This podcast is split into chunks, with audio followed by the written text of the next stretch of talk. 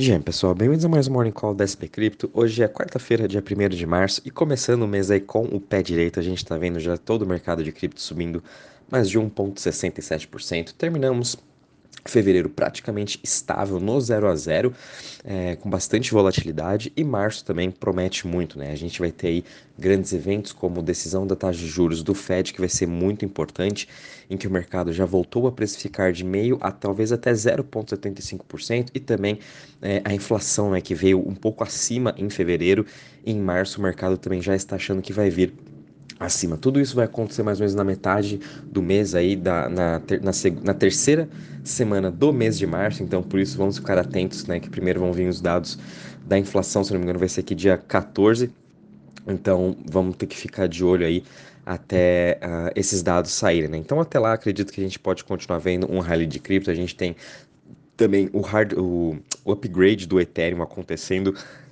esse, uh, mês, uh, pra, está é, programado, né, para o dia dia 21 a 27 de março.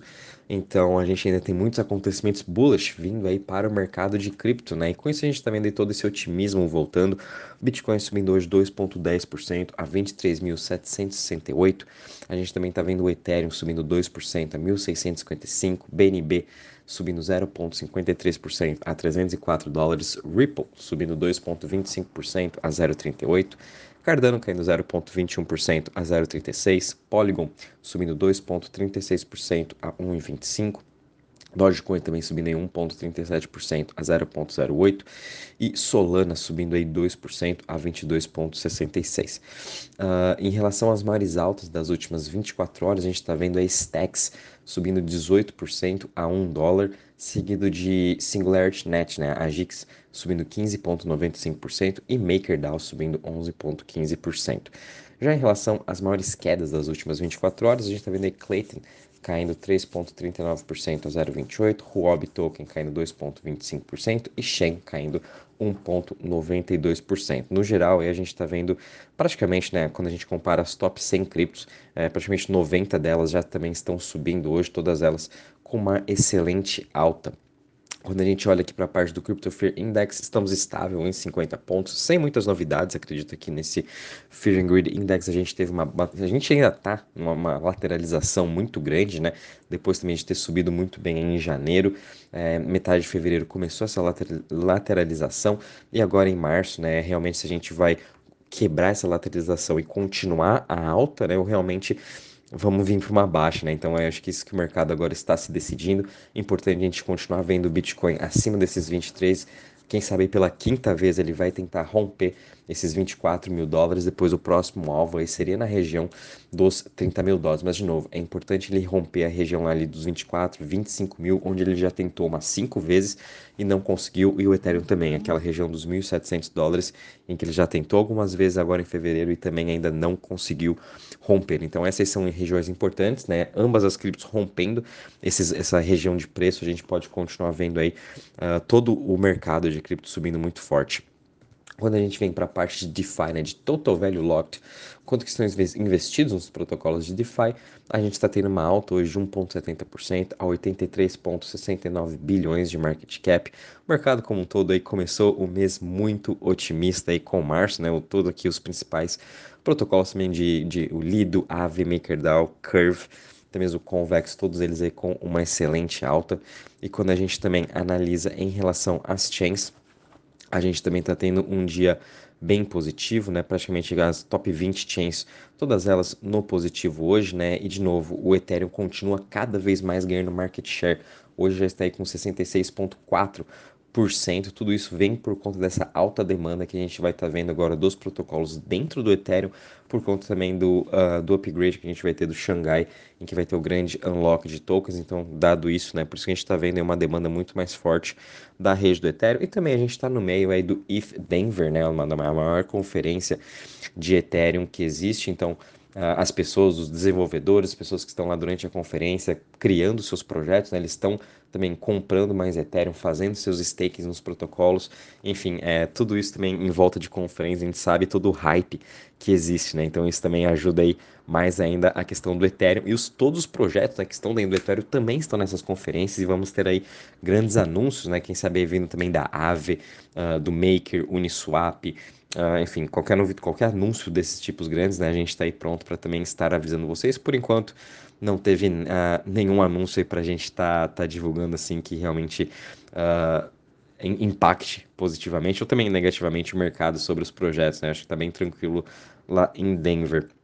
Uh, e também, vindo um pouco para a parte das notícias, uh, gostaria de falar de uma principal notícia que saiu ontem à noite, até já postei nos grupos, né, mas só reforçando, a gente tem aqui a Engine Unit, né, que é uma, uma empresa de games que possui mais de 2,8 bilhões de jogadores por mês, né, acabou de fazer uma parceria com a MetaMask, Immutable X, Solana, Aptos, Tesos, enfim, uh, Infura também, mais de 10 plataformas de blockchain de cripto, né, trazendo a, a descentralização de jogos agora para essa empresa, em que as pessoas vão poder é, estar jogando todos os jogos que essas blockchains aí estiverem construindo, vão poder estar listando, né, esses jogos na, uh, na Unit, na Engine Unit, né, então com isso aí a gente vai conseguir ter uma adoção em massa de novos usuários, principalmente vindo para jogos, para quem já sabe, né? Eu sempre repito isso, os próximos bilhões de usuários vão vir através dos jogos. E é isso que a gente está vendo se concretizar. Por isso, fiquem de olho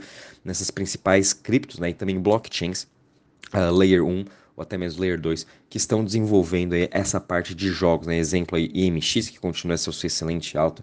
A gente também está vendo Solana, Aptos, Tesos, Algorand também, uh, Infura, enfim, entre outros, mas isso aqui vai ser muito positivo para todo o ecossistema e para uma adoção em massa. A gente sabe também um problema gigantesco que a gente tem de wallets, né? Por conta de a gente ter que seed phrase, enfim, uh, para quem está jogando o jogo isso não importa realmente, então eles têm que também, principalmente agora, é realmente melhorar essa questão do user experience e da wallet. Eu acredito que também vão ser esses desenvolvedores de jogos que vão trazer uma solução muito boa para isso, né? Então, essa aí ficou, acho que a notícia mais positiva aí que, já, que a gente já teve por enquanto esse ano da parte uh, de NFTs, né? E principalmente também de jogos. Isso aqui vai com, com certeza, né? Vai demorar um pouquinho para acontecer, não é do dia para noite, mas acredito que dos seis, daqui a um ano, né? Essa notícia realmente a gente vai poder ver se concretizar. Então, por isso, fiquem de olho nessas criptos de jogos. A gente também viu uma nova plataforma de DeFi bem interessante chamada Hashnote, né? Que foi a, a Cumberland Labs que investiu nessa, nessa nova plataforma de DeFi, e ela é uma plataforma em que ela coopera aí com toda a legislação, né? Ela seria uma plataforma de DeFi regulada, né? Então ela já vem aí com um KYC e o AML, né? o Know Your Customer e, a política de de lavagem de dinheiro com tudo isso, né? Então todos os clientes que estiverem operando por essa plataforma de DeFi vão ter que passar por esses processos aí de cadastro, o que é muito positivo, trazendo assim uma demanda muito mais forte institucional essa plataforma está focada realmente nos investidores institucionais, todos eles precisam da questão do KYC, o AML, e agora a gente começou a ver essas plataformas aí uh, nascendo, né, começando a surgir, obviamente com toda essa questão de regulatória que a gente vai começar a ter, então é importante termos sim empresas de DeFi, né, projetos de DeFi que já venham com essa experiência de KYC, AML, e acredito que isso aqui vai ser também um standard para todas as outras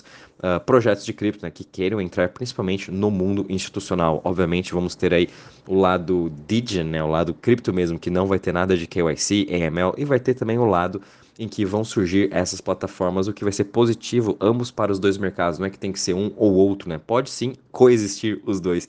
E é isso que eu acho muito positivo estar acontecendo e também é dessa forma que a gente vai conseguir trazer os próximos uh, grandes investidores institucionais, é mostrando realmente que a gente possui plataformas de DeFi e que no seu front-end ou no back-end, enfim, você consegue fazer todo esse seu cadastro, KYC, AML, todas essas demandas em que os reguladores uh, precisam, né, que eles querem que as, que as empresas estejam, essas empresas de DeFi vão estar conseguindo fazer, o que eu acho também muito positivo.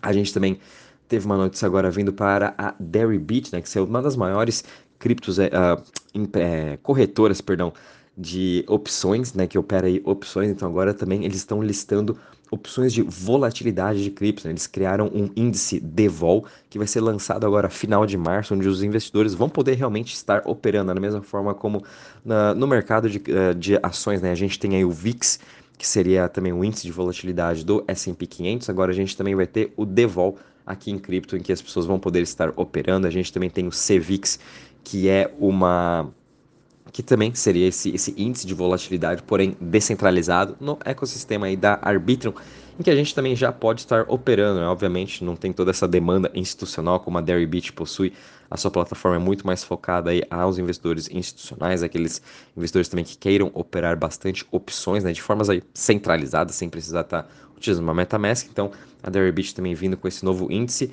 e a gente viu mais uma nova plataforma de DeFi, Alrox, né, que está buscando aí um valuation de 75 milhões de dólares e está querendo levantar um milhão de dólares para sua nova plataforma chamada T-Zero, que vai ser uma nova plataforma também cooperada através da SEC, né? Estão utilizando aí toda a regulamentação da SEC na questão de crowdfunding, uh, que seria aí a, a lei Reg CF.